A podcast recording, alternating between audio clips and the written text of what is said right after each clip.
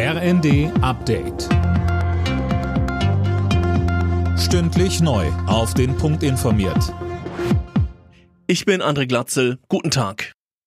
CSU-Chef Söder fordert von der Bundesregierung ein Konzept, wie sie die Energieversorgung in den nächsten Jahren sicherstellen will. Bisher sei da nur Stückwerk gekommen.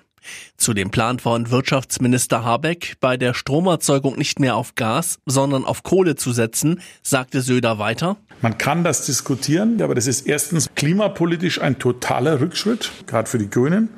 Aber gleichzeitig die Kernkraft auszuschalten, macht überhaupt keinen Sinn. Wir werden im Winter neben einem echten Gasproblem noch eine zusätzliche Stromlücke halten. Es gibt keine Argumente, außer rein ideologischen, die Kernkraft nicht zu verlängern, zumindest solange diese Krise überwunden ist. Die EU-Außenminister beraten über einen möglichen Beitritt der Ukraine und Moldaus zur Europäischen Union. Dabei geht es erstmal um den Status als Beitrittskandidaten. Die endgültige Entscheidung darüber soll beim EU-Gipfel am Donnerstag und Freitag fallen.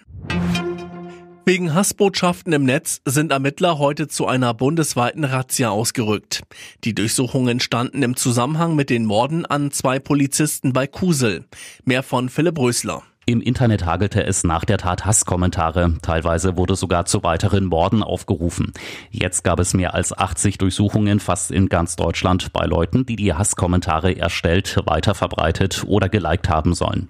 Unterdessen startet morgen der Prozess gegen einen 39-Jährigen. Er soll die beiden Polizisten Ende Januar bei einer Verkehrskontrolle erschossen haben, weil er illegal gejagtes Wild im Kofferraum hatte.